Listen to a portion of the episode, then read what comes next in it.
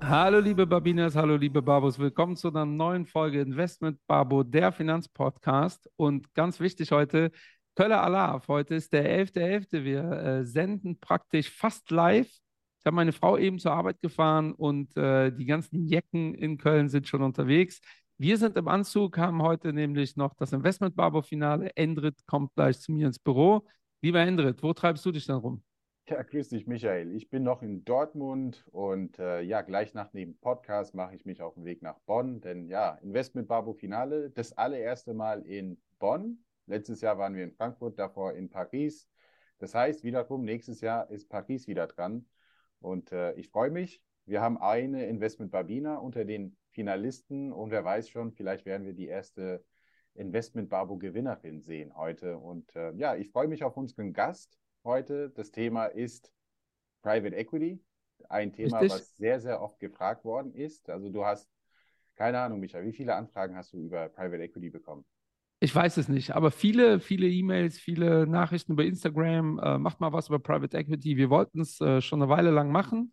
Ähm, und wir holen uns ja immer Gäste dazu, wenn das ein Thema ist, wo wir gar nicht so fit sind. Und ich dachte mir, es gibt genau einen Platzhirsch in Deutschland. Und äh, da haben wir über einen Kontakt äh, äh oder einen Kontaktmann, klingt ein bisschen äh, äh, Mafia-mäßig, ähm, Kontakt aufgenommen zu Nico Aul, äh, habe ich gelernt, nicht Auel. Nico, magst du dich kurz vorstellen? Wer bist du und was machst du?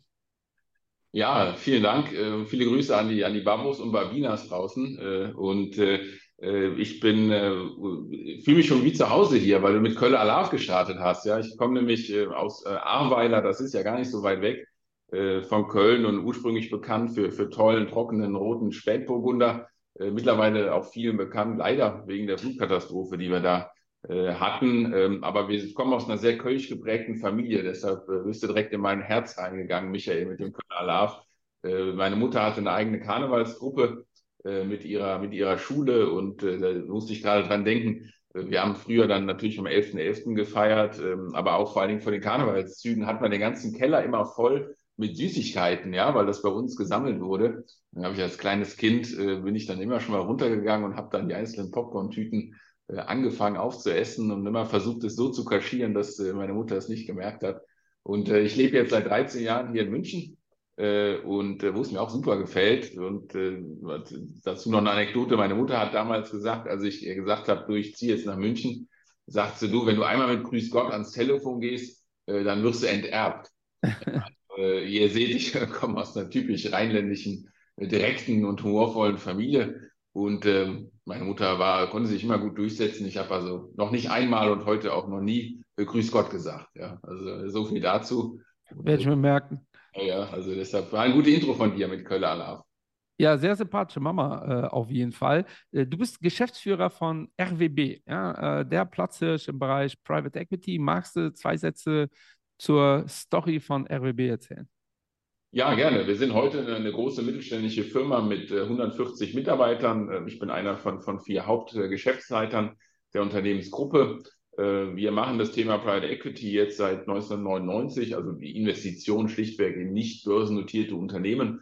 Das ist ja eine Anlageform, die eigentlich nur ja, den superreichen und großen institutionellen Playern vorbehalten war. Und wir sind im Grunde die Firma, die das geöffnet hat, im Grunde im wahrsten Sinne demokratisiert hat und dafür gesorgt hat, dass heute auch ein Privatanleger in diese äh, Anlageform investieren kann. Äh, das machen wir seit 1999. Äh, seit 2012, 2013 sind wir auch im institutionellen Bereich unterwegs. Da haben wir also ja, Family Office, Pensionskassen, europaweit Versorgungswerke, äh, die hier im Millionenbereich bei uns investieren. Und äh, im Privatkundenbereich kann man bei uns äh, schon ab 5000 Euro investieren oder sogar äh, einen 50 Euro Ratensparer machen, also ein bisschen vergleichbar, wie man auch in, im Aktienbereich äh, investieren kann. Das machen wir, da sind wir leidenschaftlich unterwegs, sind auch ein absoluter Spezialist, ähm, also machen nur das Thema Private Equity. Ja, und ich persönlich bin bei uns verantwortlich für das Thema Privatkundenvertrieb in Deutschland, platt gesprochen fürs Geld einsammeln, fürs Thema Marketing und Kommunikation und das Thema Personal in der, in der Unternehmensgruppe. Ja, so viel vielleicht mal zu uns. Spannend. Ähm, äh, ich habe, äh, bevor wir loslegen, wie genau, was du so machst und ihr als Firma, ähm, ich habe schon das Gefühl, dass äh, das Image der Private Equity Industrie äh, sich stark verbessert hat. Äh, früher, also so, ich rede jetzt von vor 20 Jahren, waren Begriffe wie Heuschrecke, grauer Kapitalmarkt, äh, Geld ist weg, mal gucken, was dann damit passiert. Ähm, das hat sich massiv geändert. Was glaubst du, woran liegt das, dass das medial ähm, oder in der breiten Masse ganz anders wahrgenommen wird mittlerweile? Ja, ich glaube, der Begriff Geld ist weg wurde nie assoziiert mit, mit, Private Equity. Äh, ja, äh, das nicht. Aber man, die Private Equity vielleicht ein bisschen weiter auszuholen, äh, die Investition in nicht börsennotierte Unternehmen ist natürlich eigentlich die, die, die ursprünglichste Form der, der Investition. Aber so, dass das Ganze institutionalisiert wird, auch in einer Art von, von Fondsstruktur, äh, das geht eigentlich so auf die Zeit nach dem Zweiten Weltkrieg zurück. Da gab es in Amerika zwei so halbstaatliche Investitionsorganisationen, äh, die auch den Wiederaufbau äh, teilweise nach dem Krieg der, der, Wirtschaft vorangetrieben haben. Und das waren so die Ursprünge von, von Private Equity. Wirklich sehr stark in, in Spotlight ist es eigentlich in den 80er Jahren gekommen. Das sind auch die Begriffe, die du vielleicht daher äh, holst, nämlich diese, diese Corporate Raider, äh, also früher KKA äh, und, und, und Carlyle und andere Firmen, äh, die eben große Konzerne ähm, sich dort eingekauft haben, auch börsennotierte Konzerne. Das geht dann so ein bisschen ja, in, in Gordon Gecko-Style von Wall Street, ja, der da auch die Rede hält, dass er die Bürokratie dort äh, zurückbauen will, ja, die Rede im Film. Ähm, das sind so Begriffe, da war Private Equity auch, sagen wir mal, ein bisschen aggressiv unterwegs, hat viel Fremdkapital auch verwendet dieser sogenannte Begriff Leverage Buyout, ja, fremdfinanzierte Übernahme. Äh, und da, da hat sich, äh, haben sich viele Bücher und Filme auch drüber ergeben. Das war natürlich so ein Bild, was da kreiert wurde, ja, des eiskalten Managers, äh, was heute natürlich nicht Jahre entfernt ist. Die Private Equity Branche ist größer, ist breiter, ist reifer. Äh, und heute geht es in der Regel darum, wirklich Mehrheitsbeteiligung an, an nicht börsennotierten Unternehmen zu erwerben als Private Equity Fondsmanager und dann mit dem Management gemeinsam diese Firmen wirklich weiterzuentwickeln und nicht irgendwie die kurzfristig jetzt mit viel Fremdkapital aufzuladen und da so ein bisschen Accounting-Akrobatik zu machen. Äh, da äh, das, da gibt es heute sicherlich auch noch ein paar schwarze Schafe, äh, aber die Mehrheit der Player ist da ganz anders unterwegs. Könnte man sich auch gar nicht leisten, äh, weil sonst würde man ja gar keinen Zugang auch zu den guten Unternehmen kriegen, wenn man dieses Image hätte. Ja. Das ist so ja. ein bisschen der Wandel auch der Branche. So, das ist ja ganz spannend, das ist ja äh, Fluch und Segen zugleich. Äh, eine Kritik ist ja immer die mangelnde Fungibilität, dass man äh, bei ähm, Private Equity lange gebunden ist, aber für die Unternehmen, und äh, das willst du ja oder hast du ja schon bestätigt, ist das ja ein Segen, äh, dass man halt nicht auf Quartalszahlen schauen muss, dass man langfristig plant. Ich glaube, Porsche war ja früher äh, dafür bekannt, äh, bevor Porsche im VW-Konzern, was da alles passiert ist, äh, hat der Porsche-CEO mal gesagt, äh, der Grund, warum wir nicht im DAX sind, ist, weil wir, weil es uns egal ist, wie viele Autos wir im Quartal verkaufen.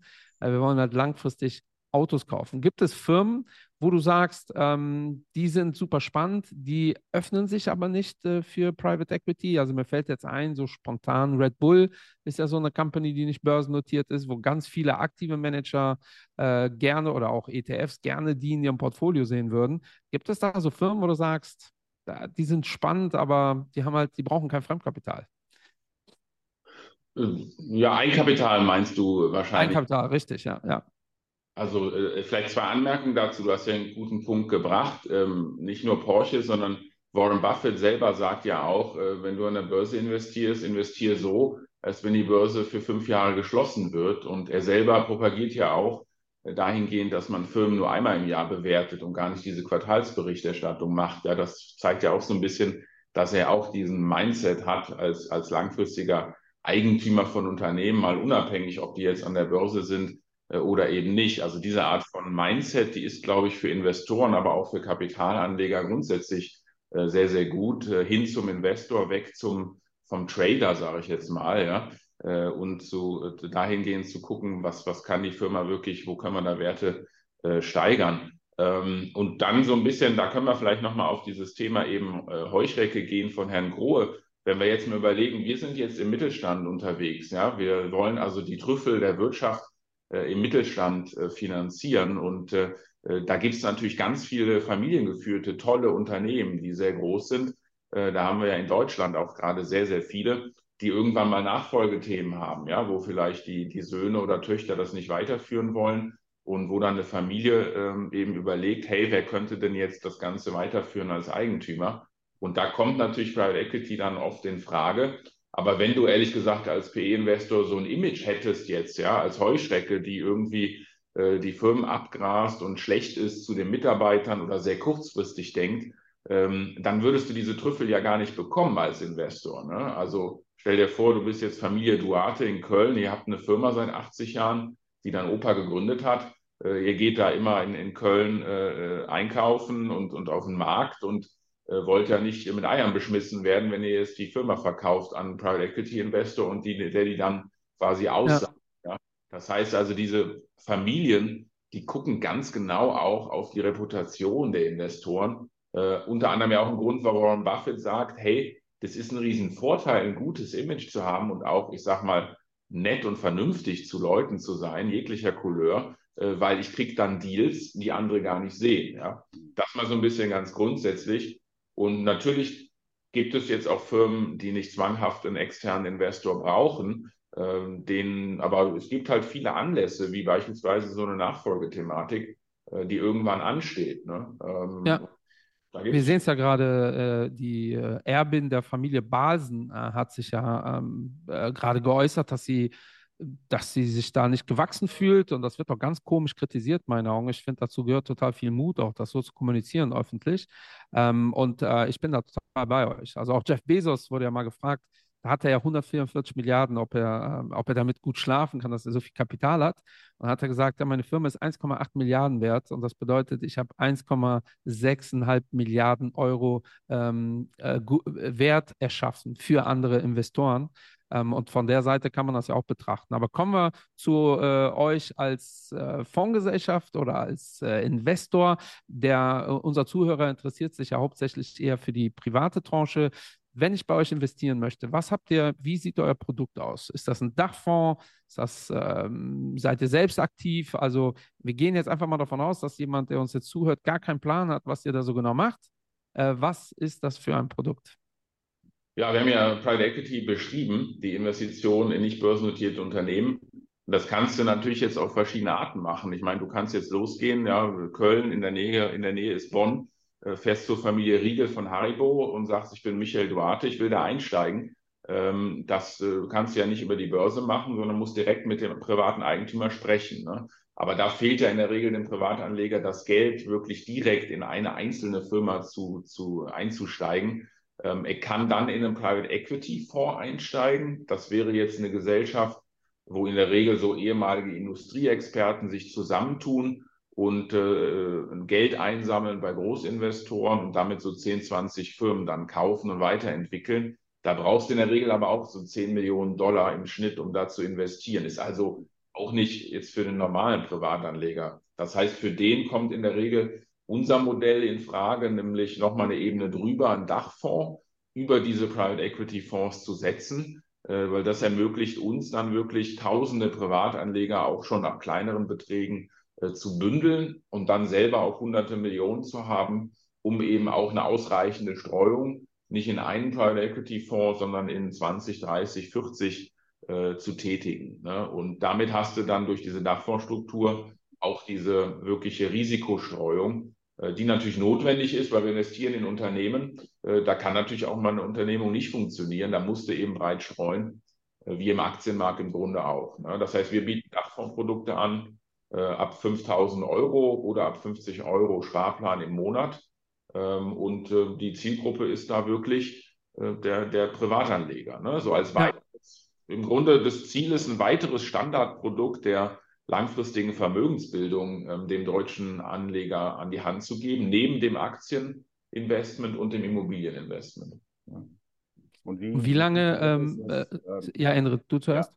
Wie funktioniert das, was das Thema Liquidität angeht? Weil das ist eine der oft ja, meistgestellten Fragen in Sachen äh, Private Equity.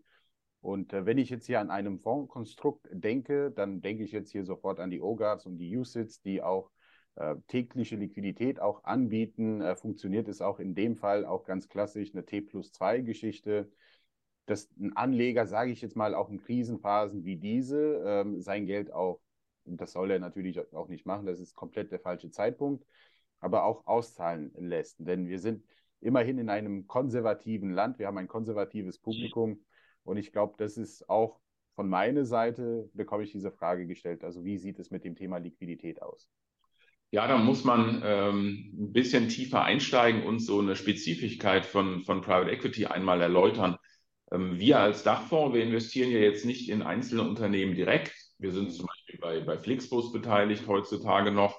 Äh, da wählen wir selber ja Flixbus nicht aus, sondern eben Silver Lake, den Private Equity Fonds. Ja?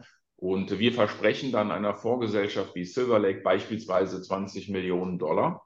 Das bedeutet aber nicht, dass die 20 Millionen Dollar sofort von uns cashmäßig an Silver Lake überwiesen werden, sondern das läuft im Private Equity so, dass Silver Lake dann losgeht, Unternehmen sucht und sobald sie eine Firma gefunden haben, die sie kaufen wollen, die haben so eine sogenannte Investitionsperiode, äh, dann schicken sie uns eine Mail und sagen, hey, von deinen 20 Millionen brauche ich jetzt zwei, weil ich habe beispielsweise Flixbus gefunden. Ja? Mhm. Das heißt, wir kriegen sogenannte schrittweise Abrufe. Und das ist zum Beispiel auch ein Grund, warum wir Ratenanleger haben, weil wir versuchen dann bei dem Geld, was wir selber äh, einwerben, eben auch schrittweise das Geld äh, zu bekommen. Das ist zum Beispiel der Grund, warum wir Einmalanlagen und Raten haben. Nur diese Versprechungen, die wir an Silver Lake geben, die müssen wir einhalten. Ja, das heißt, da kommen wir nicht mehr raus, weil Silver Lake ist eben ein, eine äh, äh Limited Partnership, ein, ein geschlossener Fonds. Und genauso müssen wir sicherstellen, dass die Gelder, die wir von den Kunden halt behalten oder erhalten, auch nicht ständig rein und raus gehen. Deshalb eben auch ein geschlossener Fonds, ein Investment kann gehen, AIF, wo der Kunde, der Privatkunde nicht jetzt jeden Tag traden kann, wie er das an den Börsenmärkten macht, weil wir eben auch diese Versprechungen, die wir eingehen, halten müssen. Das war so ganz grundsätzlich, ja. Das heißt also, da ist keine regelmäßige Liquidität. Ähm, und das ist daher natürlich auch äh, eher für Anleger geeignet, ähm, die das mit einem Geldbetrag machen, wo sie sicher sind, das brauche ich nicht die nächsten Jahre, ja, für eine Waschmaschine oder was auch immer, äh, sondern hier kann ich wirklich einen langfristigen Ansatz, äh, muss ich auch durchhalten.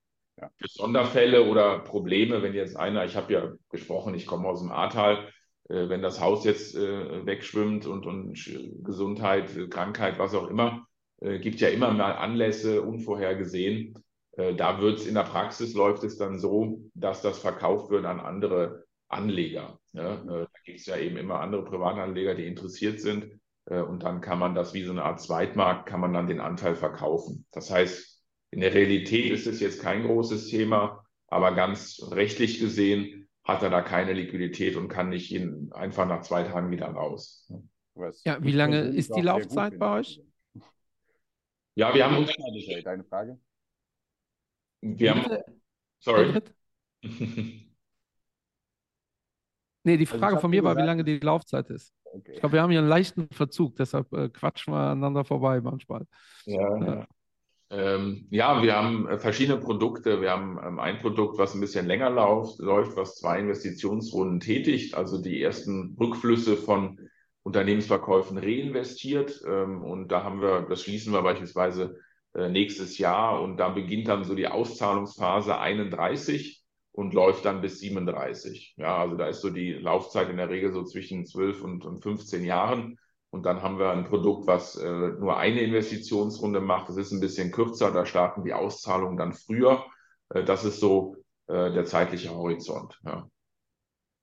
Ja, was heißt jetzt äh, Investitionsrunde? Also ich, ich frage auch mal ganz naiv, also ähm, ich bin im Private Equity Bereich über viele Ecken auch äh, beteiligt, weil wir das auch zum Teil auch umsetzen bei uns in unseren Produkten.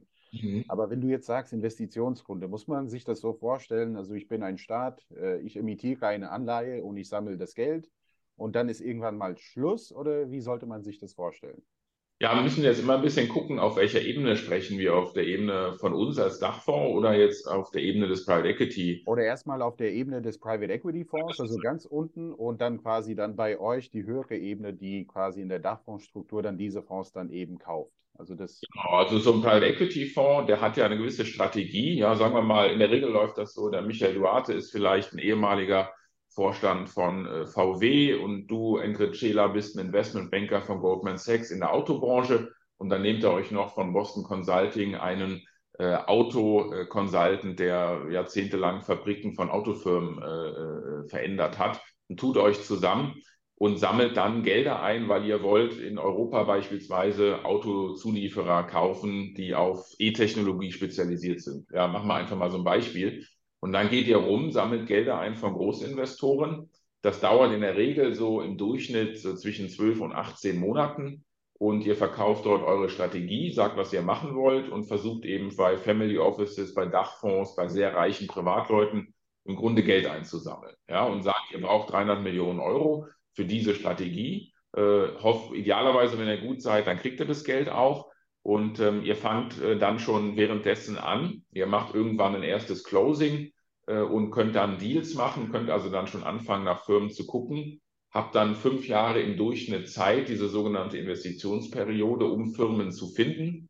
Und dann in der Regel dauert so eine Vorlaufzeit zehn Jahre. Äh, in der zweiten äh, Hälfte dürft ihr keine neuen Investitionen mehr machen, aber natürlich auch noch Folgeinvestitionen in die Bestandsfirmen, die ihr schon habt. Ja, und im Schnitt arbeitet ihr dann so zwischen drei und sieben Jahren mit einer Firma äh, und versucht die dann eben zu verkaufen über einen Börsengang äh, oder eben einen Verkauf an strategische Investoren wie vielleicht Siemens oder Procter Gamble. Das ist so mal ganz grob zusammengefasst das Konzept von einem Private Equity äh, Fonds. Und wir sind eben eine Ebene drüber, haben dementsprechend ein, ein, ein ähnliches Modell, nur eben eine Ebene drüber, ähm, wie das eben bei uns funktioniert. Ja. Auch wir haben in unseren Dachfondsprodukten vorgeschrieben, äh, bis wann wir uns an Private Equity Fonds beteiligen dürfen. Ab einem gewissen Zeitpunkt dürfen wir das nicht mehr.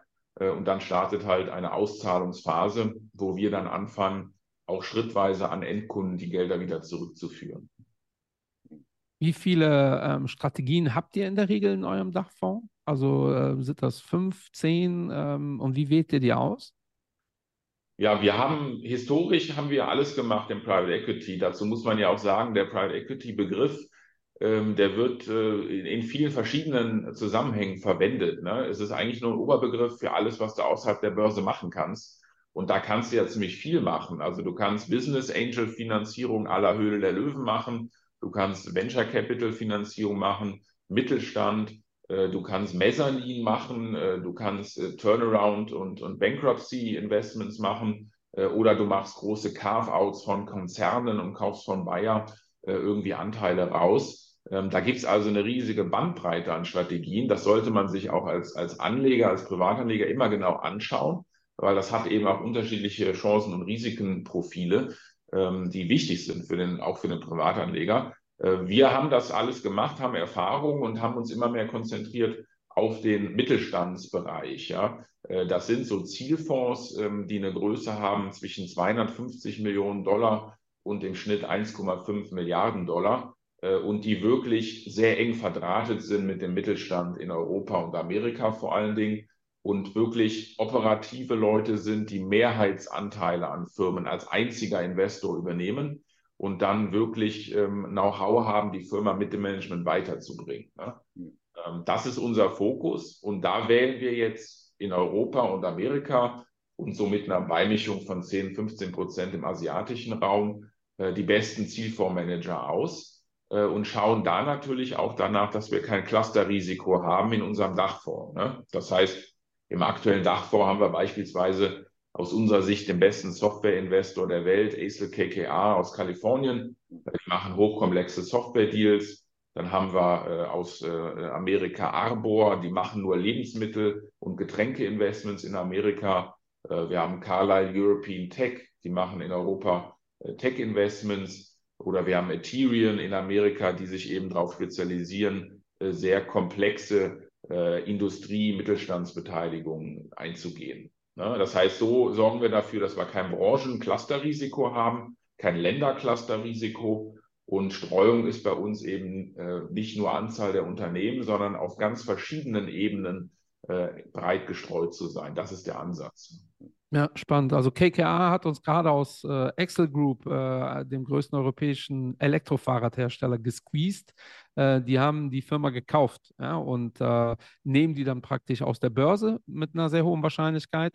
Und die Investoren, die drin sind, also da, damit die Zuhörer das auch ein bisschen nachvollziehen können, äh, die werden jetzt abgefunden, äh, die haben so viele Anteile und dann können wir, also wir, wir waren die letzte Bastion, wir wollten nicht verkaufen, aber das ist finanziell dann für uns auch äh, lukrativ gewesen. Mal schauen, äh, in welche Richtung äh, er dann diese Firma führt. Ähm, also schon mega spannend. Ähm, ich glaube, ein, ein Zuhörer, der da noch nicht gegoogelt hat, ist die erste, ähm, die, das erste, der erste Bedenkenträger wäre wahrscheinlich, was ist, wenn ihr jetzt Geld einsammelt, ihr nehmt ja Sparpläne und es gibt gerade keine spannenden Investments. Was macht ihr dann? Ja, also, oder ist der Markt so breit geflutet, dass du sagst, es gibt immer Möglichkeiten zu investieren, auch in Krisenphasen wie 2011 und 2009 vielleicht? Ja, da, da gilt Horbach, es gibt immer was zu tun. Also, dass, ja. dass es eine Zeit gibt, wo, wo, wo wir dastehen und sagen, oh mein Gott, was sollten wir jetzt machen? Es gibt ja gar nichts mehr zu tun. Äh, auf gar keinen Fall. Ja, also da gibt es äh, immer was zu tun. Schau dir an, was jetzt mit der Wirtschaft passiert. Ja, so viel wie heute gab es ja gefühlt noch nie zu tun, um, um die Geschäftsmodelle zu verändern. Äh, ich meine, ich sehe es ja selber bei uns hier, allein wie bei Corona sich das Arbeitsleben verändert hat äh, da ist richtig was zu tun. Ne? Also da diese Situation, die wird es nie geben. Das, äh, ja, dafür ist es äh, der Kapitalismus, das Wirtschaftssystem so dynamisch, das auf gar keinen Fall. Aber wir haben natürlich klare Qualitätskriterien. Ja, äh, das heißt also, wir nehmen natürlich jetzt nicht jeden jeden Zielfonds äh, und sind natürlich da auch vorsichtig und, und, und, und hier und da klar warten wir ab. Und die meisten Zielfonds sagen wir natürlich sowieso ab. Ja, also wir machen nur einen ganz kleinen Bruchteil von den Möglichkeiten, die wir eben haben. Das ist klar. Sehr gut. Äh, ich, ich, hätte eine Frage bezüglich, weil du, du bist auch kurz über den Oberbegriff ähm, darauf eingegangen, Private Equity, und dann hast du ein paar Unterthemen ähm, ja, dargestellt gerade. Und Venture Capital war eine dieser Begriffe. Und vielleicht magst du einmal kurz erläutern für das Publikum, weil ich glaube, das bringen sehr viele Menschen durcheinander, ähm, dass es halt das Gleiche ist und einmal kurz erklären, warum äh, Venture Capitalism eher in die Richtung geht, dass man hier Unternehmen sehr, sehr früh unterstützt und was dann vielleicht der Unterschied ist und was mich interessieren würde, habt ihr dann auch Zielfonds, ähm, die eher auf diesem Bereich spezialisiert sind und wie gewichtet man das? Also will man auch hier seitens der RWB-Partners auch solche Unternehmen beziehungsweise in den ganz, ganz frühen Phasen auch mit äh, begleiten und mit, äh, mit unterstützen? Ja, du hast es eigentlich schon sehr gut erklärt. Venture Capital ist schlichtweg eine Art Unterkategorie von dem Sammelbegriff Private Equity. Äh, wenn wir Private Equity schlichtweg als alle außerbörslichen Beteiligungsformen mal betrachten und Venture Capital in Deutschland wirklich, äh, ja, äh, im Grunde ganz blöd übersetzt, nämlich als Wagniskapital. Ja, da kriegt man ja richtig Angst vor, dass das ein Wagnis ist. Da geht es eben darum, äh, wirklich jungen Unternehmen Geld anzuvertrauen. Und da ist es natürlich so, dass diese jungen Unternehmen in der Regel noch kein belastbares Geschäftsmodell haben. Das heißt, da ist eine fantastische Idee. Vielleicht ist auch schon ein Prototyp da, aber es ist noch kein Market Proof da. Wir sehen noch nicht wirklich, ähm, gibt es eine, eine klare äh, Break-Even-Anzahl an Kunden und vor allen Dingen, wie reagiert auch dieses Geschäftsmodell in verschiedenen Marktphasen, ja.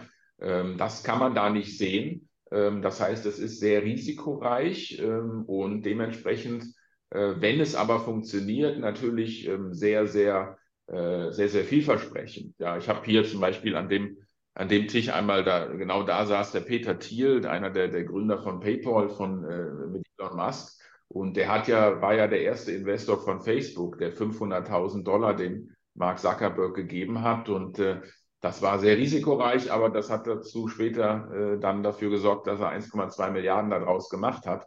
Das heißt, das sind natürlich fantastische Stories, äh, auch Höhle der Löwen, äh, spannende Gründergeschichten. Ähm, das haben wir in der Historie am Anfang auch gemacht.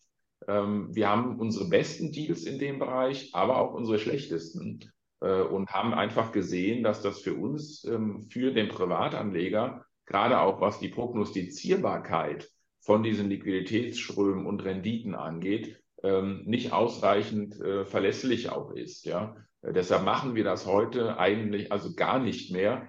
Ähm, wir investieren in den, in den Wachstums- und Growth-Bereich. Das können dann so Firmen sein wie Flixbus, die äh, zu dem Zeitpunkt, wo Silver Lake dort mit unserem Geld eingestiegen ist, sicherlich auch noch keinen Gewinn erwirtschaftet haben. Aber äh, in der Regel machen wir Firmen, die so zwischen 5 und 50 Millionen Gewinn bereits erwirtschaften und vereinzelt eben Wachstumsfirmen wie vielleicht Flixbus, die auch noch nicht in der Gewinnzone sind. Also ein ganz anderes Spiel.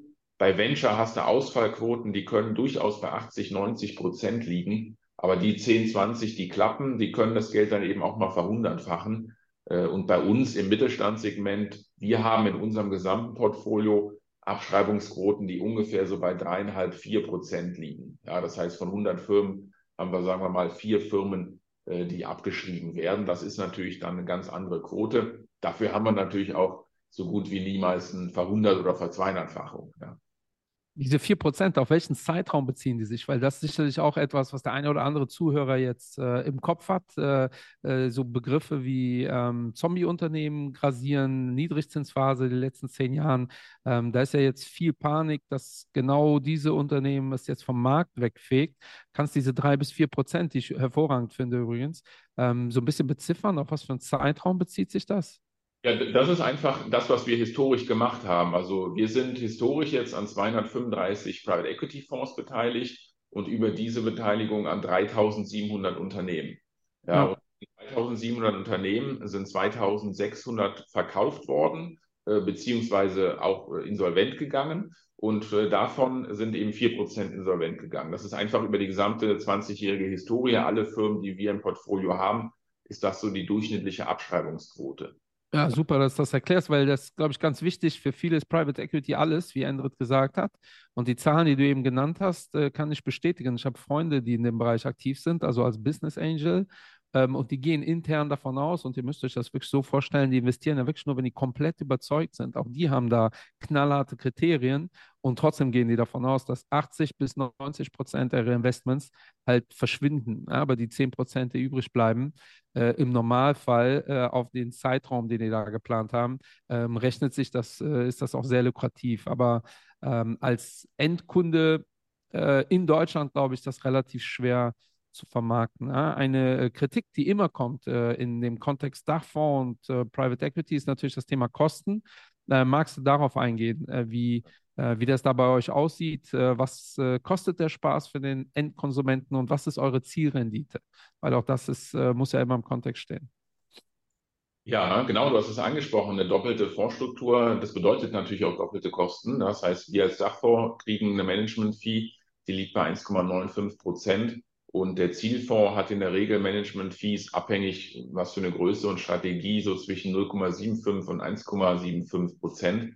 Ähm, das kommt zusammen. Ähm, dafür kriegt der Kunde natürlich überhaupt den Zugang zu der Anlageklasse. Das haben wir am Anfang durchgesprochen. Der hätte ja gar nicht die Möglichkeit, äh, dort zu investieren. Und es ist absolut sinnvoll, denn nehmen wir mal in Deutschland, da haben wir 400, äh, ich glaube 400 oder 500 börsennotierte Firmen. Äh, wir haben 16.000 Firmen in Deutschland, die nicht an der Börse sind, die mehr als 50 Millionen Umsatz machen und mehr als 250 Mitarbeiter haben. Das heißt also, wenn jemand sich breit an der Wirtschaft beteiligen will und er macht nur die Börse, dann hat er auch einfach nur einen Ausschnitt. Ja, er hat gar nicht die gesamte äh, Volkswirtschaft und daher macht es Sinn, sich das Thema abseits der Börsen anzuschauen. Das kann er dann aber nur eben über einen Dachfonds äh, und dafür kriegen wir eben die Gebühren, dass wir ihm den Zugang ermöglichen äh, und dann natürlich auch in dieser Branche auch die besten Zielfonds auswählen. Und die Renditen, die Eingangsrenditen, die sind einfach hoch genug, um auch diese äh, Kostenstruktur äh, wieder gut zu machen. Äh, und wir prognostizieren bei uns, wir müssen ja so von der BaFin vorgeschrieben drei Szenarien veröffentlichen. Und im Mid-Case-Szenario haben wir da Netto-IRAs von so sieben bis acht Prozent, die wir in Aussicht stellen in unserem mittleren konservativen Szenario. Ähm, das ist, denke ich mal, vergleichbar oder in manchen Marktsituationen besser als ein Aktienfonds. Äh, und daran sieht man, dass wir die Kosten auch wieder rausholen. Ne? Ja, ähm, mega spannend. Was hältst du von, äh, fällt mir jetzt spontan ein, es gibt ja mit, äh, wir haben hier im Podcast auch immer wieder das Thema aktiv versus passiv, ETFs. Ähm, und es gibt ja mittlerweile ETFs, äh, die in Private Equity Firmen investieren. Äh, also auch da für die Zuhörer, ähm, die investieren natürlich nicht so wie RWB, geben den Private Equity Firmen das Geld, um in Firmen zu investieren, sondern die diese ETFs kaufen, wenn möglich, Anteile an Private Equity Firmen. Äh, hast du da schon mal Berührungspunkte mit gehabt? Was ist da dein, dein, dein, äh, de, deine Meinung zu?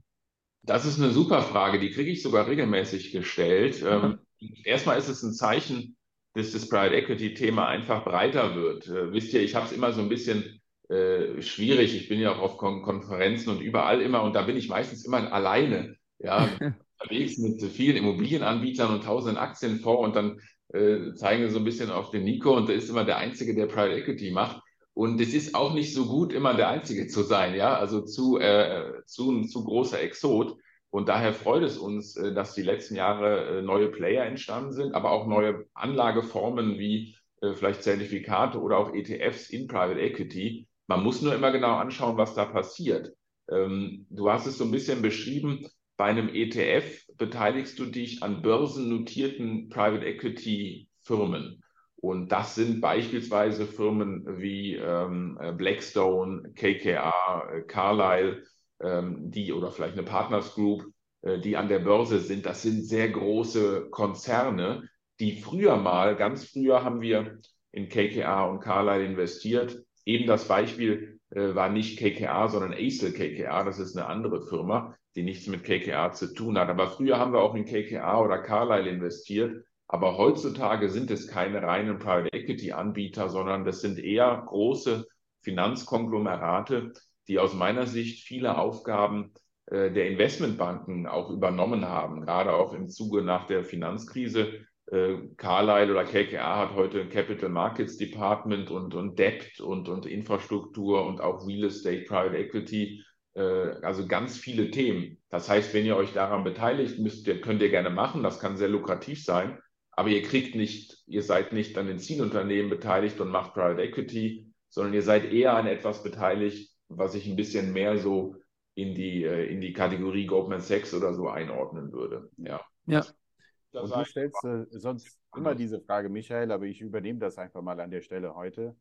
Denn äh, du sagst es ja auch immer und äh, ich bestätige das nur. Also ein gut diversifiziertes Portfolio ist immer wichtig und das hat man dieses Jahr einmal wieder gesehen. Und äh, Diversifikation ist nicht nur die Anzahl von Aktien, aber auch die verschiedenen ja, Klassen von Produkten, die man in einem Portfolio hat. Und Nico, ich glaube, du weißt ja, worauf ich hinaus will. Wir haben ja auch viele Finanzberater hier in unserem Publikum und äh, jeder fragt sich, sollte man All-In jetzt in Private Equity Produkten, Dachfonds und wie auch immer oder äh, wie viel Prozent eines guten Portfolios sollte auch der Bereich Private Equity ausmachen? Ja, also zu der ersten Frage ähm, ganz klar ja. Da würde ich mir eben ein Beispiel nehmen an den Großinvestoren. Oder nehmen wir Warren Buffett. Ich glaube, in euren äh, Babo-Blogs sprecht ihr ja auch oft über Warren Buffett. Ich bin ehrlich gesagt sogar noch ein viel größerer Fan von Charlie Manga, äh, der Nummer zwei, äh, den nicht so viele Leute kennen, finde ich eigentlich noch viel faszinierender. Aber wenn man sich Berkshire anschaut, das wissen ja auch die wenigsten, von den 800, 900 Milliarden Marktkapitalisierung sind ja 300, 400 Milliarden gar nicht an der Börse, sondern er besitzt ja 80, 90 nicht börsennotierte äh, Unternehmen, ja, äh, Herzberg, NetJets und so weiter. Ähm, das heißt, er macht auch beides, ja, Public and Private Equity. Und das kann ich auch nur empfehlen, ja. Ähm, kauft euch einen Breitschnitt, einen, einen Zusammenschnitt der Wirtschaft über die Börse und über Nicht-Börse und daneben hauptsächlich Infrastruktur und auch Immobilienbereich und das immer breit gestreut äh, mit möglichst wenig Leverage. Das ist auch das, wie ich jetzt meine, meine private Geldanlage mache. Und dann ist es natürlich einerseits ein bisschen Geschmackssache, wie viel ich wo mache. Und ich muss aber natürlich auch gucken, äh, was für äh, Besonderheiten haben die jeweiligen Anlageformen. Äh, beispielsweise bei uns, dass ich eben das nicht so einfach liquidieren kann, das heißt, ich würde jetzt das natürlich immer etwas weniger machen als der Aktienbereich, ähm, obwohl die Haltedauer im Aktienbereich ja eigentlich auch 10, 15 Jahre sein sollte. Ja? Ähm, aber wir sagen, ähm, dass jemand 20, 25, 30 Prozent absolut im Private Equity von seinem Gesamtportfolio machen kann. Und das ist ja auch eine Größenordnung, die im Durchschnitt ein Family Office oder die großen Unistiftungen ebenso machen. Ja. Mhm. Ja, ähm, eine ähm, Frage, die ich noch gerne stellen mag, äh, weil äh, alles, was mit Beteiligung einhergeht, ist ja oft die Frage, welchen juristischen Status hat der Investor? Ähm, wie ist das da bei euch? Ähm, jemand, der bei euch investiert, wie ist er äh, dann äh, beteiligt, äh, ähm, juristisch, schrägstrich steuerlich, so Sachen wie Nachschusspflicht? Ähm, mhm. ist das ein Thema? oder, oder ich bin mir sicher, dass der ein oder Zuhörer, äh, andere Zuhörer sich genau das jetzt fragt magst dich darauf noch kurz, magst darauf noch kurz eingehen? Ja, der ist ähm, ein Kommanditist in der, in der KG bei uns und ähm, dann, das, das du hast so einen Begriff Nachschusspflicht äh, genannt, das ist natürlich ein ganz wichtiger Aspekt, dass äh, für diejenigen, die es nicht wissen, das spielt eine große Rolle auch bei, bei Schifffonds oder Schifffinanzierungen, äh, da, äh, wo vor allen Dingen viel Kredite aufgenommen werden auf äh, Fondsebene, wo es dann später im Worst Case sogar dazu kommen kann, äh, damals, wo die Schiffe dann da brach liegen in der Finanzkrise, dass der Anleger sogar später über die Nominaleinlage noch mehr Geld nachschießen musste, weil er eben Kredite für den Fonds bedienen muss. Und das ist natürlich eine Katastrophe. Und deshalb sind wir von vornherein hergegangen und haben gesagt, wir sind ein reiner Eigenkapitalinvestor. Das heißt, auf Dachfondsebene unserer Produkte gibt es überhaupt kein Fremdkapital. Ja, sodass da gar nicht auch diese Lage entstehen kann, äh, dass wir bei unseren Anlegern, wenn irgendwas ganz katastrophal läuft, sogar noch mal mehr Geld nachfordern, weil wir irgendwelche Bankverbindlichkeiten haben. Das heißt, das ist bei uns per se ausgeschlossen, weil wir nur Eigenkapital investieren. Ähm, und ähm, was das Steuerthema angeht, hat er äh, Einkünfte aus Gewerbebetrieb. Ja, das heißt, er muss eine Steuererklärung machen. Ich denke, die meisten machen das aber auch. Äh, und dann ermitteln wir einmal im Jahr den steuerlichen Gewinn und Verlust äh, des Dachfonds und brechen das runter auf die einzelnen Anleger und äh, machen dann eine Ergebnismitteilung, die der Anleger kriegt, äh, die wir aber auch automatisch an sein Finanzamt durchrouten. Das heißt, er muss also, er kann in seiner Steuererklärung die Angaben machen, die wir ihm mitgeben. Wenn er das nicht macht, wird es trotzdem durchgeroutet, weil unser Firmenstätten-Finanzamt das an sein privates Finanzamt durchroutet. Ähm, dann hat er Einkünfte aus Gewerbebetrieb. Da gilt das sogenannte Teileinkünfteverfahren, ja, das heißt 40 Prozent der Gewinne sind steuerfrei und die anderen 60 äh, versteuerst du mit deinem persönlichen Einkommenssteuertarif. Und sagen wir mal, das ist ein super Tarif, du bist äh, über 40 Prozent. Wenn du dann 40 Prozent mit 60 Prozent multiplizierst, kommst du auf 24 Prozent Belastung. Das heißt, summa summarum ist da auch kein riesiger Unterschied zur Abgeltungssteuer, ähm, hat halt nur ein paar andere äh, Charakteristika und du kannst halt die, die Verluste, in den ersten Jahren gibt es in der Regel steuerliche Verluste, die kannst du dann verrechnen. Äh, das ist auch noch ein Thema, äh, wo auch Finanzberater mal so, mal so informiert sind. Da ist es ja. bei uns so, dass man diese Verluste wirklich auch verrechnen kann äh, mit anderen Einkunftsarten. Also wenn du beispielsweise noch eine Immobilie hast, wo du Einkünfte aus, Vermi aus Vermietung, Verpachtung hast, kannst du da unsere Verluste auch geltend machen. Ähm, das kommt dann immer auf die spezifische Fondsstruktur an. Das ist nicht per se bei allen AIFs der Fall. Aber das waren mal so die wichtigsten Eckpunkte zum Spiel. Ja, ja, mir geht es auch nicht darum, hier eine Steuerberatung, äh, Gott bewahre, ähm, aber es ist halt wichtig, dass wir erwähnen. Ich will euch auch nicht in die Richtung äh, Schiffsbeteiligung oder so äh, drücken. Ähm, mhm. Nur ich glaube, vielen ist das nicht klar, dass sie Kommandist werden, dass sie Gewerbeeinnahmen haben. Das kann auch echt Vorteile für euch haben, äh, je nachdem, genau wie Nico es gerade beschrieben hat, was da so sonst passiert. Äh, Nachschusspflicht, das haben wir in einigen geschlossenen Strukturen gesehen, dass man halt als echter Unternehmer dann auch für Kredite äh, gerade ähm, äh, haften muss, logischerweise. Also wenn wir zu dritt hier eine Pizzeria eröffnen und nehmen eine Million Kredite auf und dann schließen wir den Laden wieder, dann äh, sind die Möbel nichts mehr wert und wir müssen vor allem diesen Kredit bedienen. Ähm, deshalb finde ich das immer ganz wichtig, äh, mitzuerwähnen, bevor dann irgendwelche Nachrichten kommen, was ist denn damit, damit. Ich will hier die äh, potenziell negativen Punkte äh, alle mal ansprechen und ich finde, du machst das sehr transparent alles bisher. Äh, äh, ihr habt hier schon Fan gewonnen, obwohl ich auch da immer wieder Feedback bekomme. Ich soll nicht sagen, ich bin Fan, aber es ist halt so. Ähm, ich finde das eine ganz spannende ähm, Zusätze. Ich sage ja mal in ein Depot, wenn was ins Depot kommt, muss nur es macht nur Sinn, was ins Depot zu nehmen, äh, was einen Diversifikationseffekt hat. Ja, mhm. und äh, äh, ich sehe leider seit 20 Jahren Depots, die oft äh, keine Diversifikationseffekte haben, weil Menschen oft etwas spannend finden und dann haben die da verschiedene, zehn verschiedene Strategien, die alle dasselbe machen und dann nehmen die die elfte Strategie, vor allem wenn die gut laufen, dann nehmen die die elfte Strategie rein, die wieder dasselbe macht, äh, bis das alles irgendwann mal schief äh, läuft. Ähm, mhm. Und deshalb finde ich das ganz spannend und ich wundere es auch, dass ihr da so ein Alleinstellungsmerkmal habt. Äh, habt. Wie kommt es eigentlich? also mir fallen jetzt noch äh, nur Exoten ein, äh, die in dem Bereich aktiv sind. Wie kommt es eigentlich, dass noch keine große äh, Bank, äh, Fondsgesellschaft das wirklich mal in Angriff genommen hat? Das ist eine, eine gute Frage. Da mache ich mal ein bisschen philosophische Pause. Ich, da sind wir so ein bisschen auch bei dem Thema, was mich hier motiviert an dem Job. Ich kann dann nochmal auf das äh, Meeting mit dem Peter Thiel zurückkommen. Ich habe den Peter Thiel damals, der hatte einen Private Equity Fonds, äh, Founders Fund und, und hatte darum geworben, dass wir dort investieren. Ähm, wir haben nicht investiert. Und ähm, dann habe ich ihm gefragt, äh, was macht eigentlich eine gute Investition für Sie aus? Ja, und dann sagt er, hat er nachgedacht und sagte, ja Mensch, also das ist ganz klar, Sie müssen in was investieren, was fundamental wahr und richtig ist, wo aber die Mehrheit der Leute noch nicht erkannt hat, dass es fundamental wahr und richtig ist. Ja, und das ist halt total einfach und so ist es natürlich auch.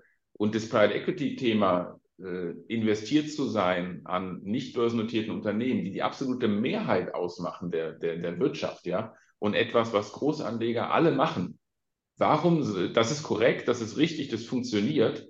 Äh, das hat aber die Mehrheit der Endkunden, die Mehrheit der Berater, aber auch die Mehrheit der Journalisten oder auch der, der Wissenschaftler so noch nicht gesehen. Ja? Und das hat mit Vorurteilen zu tun, dass das nur was für die Reichen ist. Das hat was mit Vorurteilen zu tun, das ist per se risikoreich. Ich meine, damit seid ihr auch jederzeit konfrontiert. Aktien, das ist Teufelszeug oder das ist risikoreich. Ja, das kann es sein, wenn ich eben verrückterweise jetzt alles auf das eine Ding setze, aber äh, nicht per se systemisch ist es überhaupt nicht risikoreich und schon gar kein äh, Teufelszeug, ja, äh, sondern sehr sinnvoll. Da gibt es Vorteile, und das motiviert mich, das aufzubrechen, weil ich glaube, dass das äh, absolut sinnvoll ist und korrekt und eine Wahrheit, die klappt und wo es nur eine Frage der Zeit ist, bis es eine größere Rolle spielt, ja, in den Portfolien der Anleger.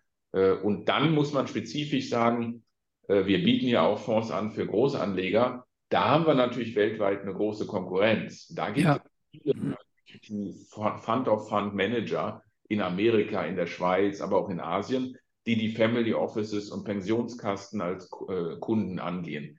Im Privatsegment sind wir im Grunde auf weiter Flur, bis auf einige Ausnahmen, äh, alleine, gerade in dem wirklichen Massen-Privatanlegergeschäft. Weil das ist eben auch gar nicht so einfach. Ja, ich muss mal erstmal vertrieblich das Ganze lösen von Privatkunden. Das machen wir ja über Makler, äh, Gelder einzusammeln. Das an sich ist schon nicht so einfach. Und dann muss man die spezifischen Liquiditätsströme und Charakteristika der Private Equity Anlageklasse perfekt matchen mit den Privatanlegern. Ja, äh, und äh, das ist eben auch nicht so trivial. Und da sind wir im Grunde der Pionier, äh, haben dann natürlich auch hier und da mal Lehrgeld bezahlt, ja, weil wir das nirgendwo abgucken konnten. Ähm, aber sind jetzt heute in einer sehr guten Lage, dass wir eben auch perfekt wissen, wie man das spezifisch für Privatanleger macht. Und das ist wirklich das USP. Äh, für Großanleger gibt es da einige Anbieter. Aber für Privatanleger haben wir schon, äh, wie Warren Buffett sagt, äh, ziemlich groß, einen ziemlich großen äh, Mode. Ja, da ist der Wassergraben, der ist die Barriers of Entry, die sind schon, die sind schon groß. Ja. Okay, was spiegelt der Private Equity Markt, was das Thema steigende Zinsen angeht? Ähm, tut das den Firmen gerade weh oder suchen die noch mehr Eigenkapital? Ähm, ist das für euch jetzt gerade Positiv oder eher negativ? Im Grunde ist es beides. Ganz platt gesprochen werden natürlich die Unternehmensfinanzierungen teurer. Ja, das, das merkt man natürlich. Da ist für uns eben wichtig, wir sind ja in dem Mittelstandssegment, wo wir wirklich auf diese Operator setzen und nicht auf die Financial Engineers, die also viel Leverage verwenden. Das heißt, da kommt uns zugute, dass wir eben nicht so stark auf Leverage setzen, auf Ebene der Zielfonds. Ähm, wo es uns etwas treffen kann, ist beim Exit weil wir diese mittelständischen Unternehmen natürlich auch regelmäßig an größere Private Equity Fonds auch verkaufen, die wiederum Leverage als, grö als größeren Bestandteil ihrer Wertsteigerungsstrategie haben äh, und die dann ein bisschen härter verhandeln werden in der Zukunft. Ja. Äh, da ist eben daher wichtig, dass wir gucken, äh, so ein Zielfonds, dass der eben nicht nur in guten Marktphasen, wo die Börse boomt oder wo die Fremdfinanzierung billig sind, gut verkaufen kann, sondern dass er idealerweise Kontakte hat zu Strategen, zu Siemens, zu Procter Gamble und dass er eben Firmen aus dem Mittelstand so baut, dass eben Procter auch in Zeiten von höheren Zinsen oder auch mal in Zeiten von Ukraine-Krieg oder was auch immer äh, bereit ist, dafür viel Geld zu bezahlen. Das heißt, das ist unser Ansatz, sehr robust zu sein äh, und ähm, möglichst Fremdkapital eben zu vermeiden. Ja. Ja, finde ich sehr gut. Äh, mir war es wichtig, heute ähm, auch ganz klar die, unseren Zuhörern äh, klarzumachen, dass es gibt ja diesen Begriff Stupid German Money.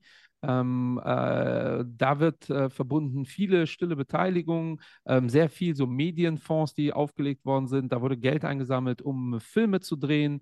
Ähm, dann halt äh, dieses, äh, diese Steuermodelle, die man alle so kennt. Und äh, damit hat äh, halt das, was ihr macht, einfach nichts zu tun. Ja? Obwohl, wenn man so Begriffe googelt, da man schnell da verortet sein mag. Und das sind auch alles Themen, womit ich ein Riesenthema habe, genau wie Endrit gesagt hat. Diversifikation bei Medien Fonds. Äh, also erstmal weiß man gar nicht, was man da kauft. Er wird irgendein Film gedreht. Es gibt irgendeinen so Bruce Willis-Film, der ein Riesenflop war, äh, der mit sowas gekauft worden ist. Da dachte man, Bruce Willis rettet das schon. Ähm, und damit hat das Thema hier einfach mal gar nichts zu tun. Das ist übrigens auch, um da nochmal zurückzugreifen, mein Problem mit den ETFs in in, in Private Equity, der Markt ist einfach viel zu eng. In meinen Augen macht gar keinen Sinn, ETF zu kaufen auf eine Strategie, wo es vielleicht 20 Player gibt ähm, wofür brauchst du dann ETF? Also dann sucht euch da eure drei Lieblingsfirmen raus und kauft die Aktien. Ähm, ist für mich auch wieder so eine einfach eine Marketing-Story. Ähm, und äh, genau wie du sagst, äh, wir unterschätzen, dass der, man sagt immer die deutsche Wirtschaft oder reden wir vom DAX und dem MDAX. Ähm, aber es ist ja eigentlich der Mittelstand. Ja? Und deshalb frage ich auch, wie es mit dem Zins sich äh, für euch äh, entwickelt, äh, weil da stehen wir nun mal vor einem Winter, wo viel über den Mittelstand gesprochen wird.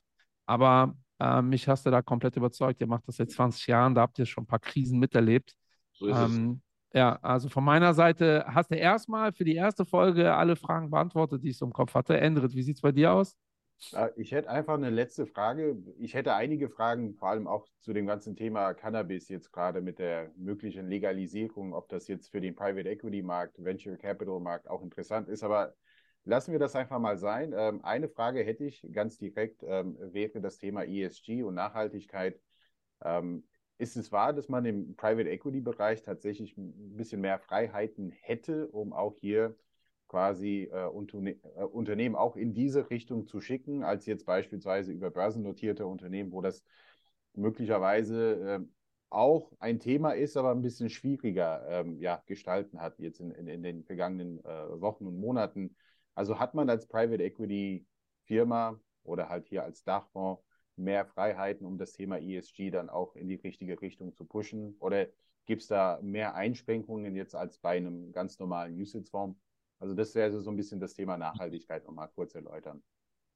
Ja, hier muss man so ein bisschen trennen. Einerseits ähm, Nachhaltigkeit ähm, schlichtweg im Sinne von was wird mit dem Geld gemacht und, und wie wird diese wirtschaftliche Transformation begleitet und dann Nachhaltigkeit im Sinne von äh, Regulatorik. Ja, äh, da sind natürlich viele Sachen äh, vorgeschrieben oder, oder eingeordnet von der Regulatorik.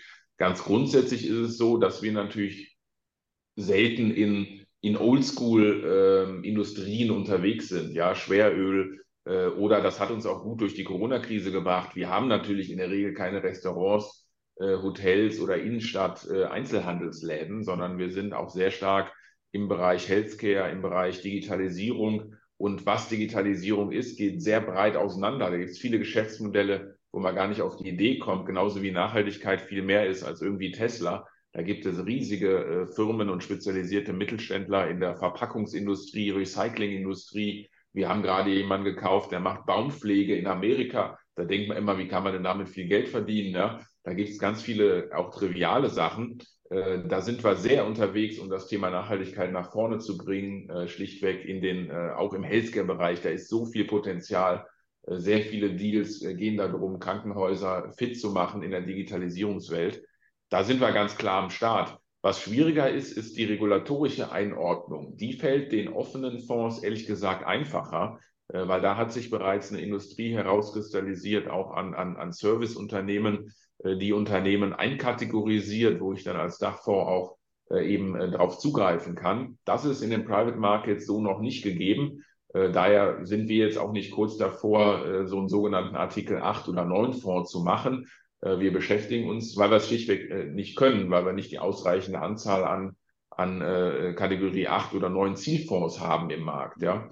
Das ist aber jetzt ein Prozess, der sehr stark in der Veränderung ist, weil natürlich die großen Investoren in Private Equity, äh, das sind die Pensionskassen, die amerikanischen CalPERS oder äh, äh, äh, Großinvestoren und die haben in der Regel Stiftungen, äh, mittlerweile sich Policies gegeben, dass sie eben sehr stark auch regulatorisch auf das Thema gucken. Und die werden auch abseits den Märkten zu neuen Standards führen, sodass wir dann sukzessive auch regulatorisch äh, da in diese Nachhaltigkeitswelt kommen, dass wir den offiziellen Stempel haben. Ja, aber unabhängig davon ist, denke ich mal, wichtig, was mit den Firmen gemacht wird und welche Firmen gekauft werden. Und da könnt ihr euch mal, das kann man ja auf unserer Internetseite sehen, äh, da ist natürlich richtig viel Musik in dem Thema, ja. Ja, ja. ja nee, das, das wäre es dann gewesen, eigentlich auch mit meinen Fragen. Und äh, ich denke, da muss man, und wir bieten das immer wieder gerne an, also ein Part 2 können wir definitiv im Laufe des Jahres, nächsten Jahres, wie hat sich Private Equity ja seit diesem Gespräch noch weiterentwickelt. Vor allem vielleicht äh, sinken die Zinsen irgendwann mal wieder und das ist, äh, dürfte auch für, für, für manche Unternehmen dann wiederum auch positiv sein. Aber äh, Michael, das wäre es dann auch ja. für meine Seite gewesen. Also gestern äh, gestern gab es ja Kursfeuerwerk, ne, äh, Endrit, ne? Geht ja, gestern gab es ja Kursfeuerwerk, äh, geht ja, ja, genau in die Richtung. Äh, auch von meiner Seite äh, vielen Dank. Es war sehr äh, erhellend, hat mir viel Spaß gemacht. Angebot steht, zweite Folge. Äh, das Thema Cannabis klären wir in der zweiten Folge. Ich glaube, Endrit hat da jetzt einen richtigen Cliffhanger gebaut. Ähm, äh, vielen Dank, äh, Nico. das letzte Wort hat bei uns immer der Gast. Deine abschließenden Worte. Ja, ich muss sagen, ich bin kein Cannabis-Experte, aber was, wo ich richtig Lust drauf habe, ihr seid ja, kennt euch viel besser aus dem Aktienbereich als ich und seid Aktiengurus äh, wir müssen mal so, können wir mal ein bisschen streiten und mal Private Equity und Aktien so ein bisschen gegenüberstellen, so ein bisschen die Vor- und Nachteile. Äh, das ist eine spannende Diskussion, ja. Und Können wir gerne machen. Äh, das ist super, super cool. Gibt super viele Themen. Ihr merkt, ich kann stundenlang reden, weil ich hier auch Lust drauf habe auf das Thema. Es ist eine super spannende Anlageklasse. Lasst uns da gerne noch mal ein bisschen tiefer reingehen. Lass mal schauen, was die, die Babo-Kunden alles für Fragen haben und die Babinas. Und dann setzen wir uns gleich nochmal zusammen. Ja, wir machen das, wir überlegen uns was. Wir werden da mal öffentlich aufrufen, auch, äh, dass äh, kritische Fragen rübergeschickt werden sollen. Dann haben wir direkt äh, so eine Armada von Leuten im Rücken. Ähm, aber ich glaube, so viel, äh, also kritisch im positiven Sinne, weil äh, ich glaube, der breiten Masse ist klar, dass das einfach eine sinnvolle Ergänzung ist. Ähm, und dass es die Möglichkeit gibt, das ist, glaube ich, den meisten gar nicht so klar. Ja, und äh, damit haben wir schon viel getan für heute. Vielen Dank fürs Zuhören. Endrit, wir sehen uns heute noch. Ähm, ja. Ich äh, verabschiede mich. Wir sehen uns nächste Woche, hören uns nächste Woche bei Barbo Sprechen Börse. Das wird, glaube ich, ganz spannend, weil sehr, sehr viel passiert ist. Cheerio, liebe Leute. Macht's gut. Cheerio. Tschüss.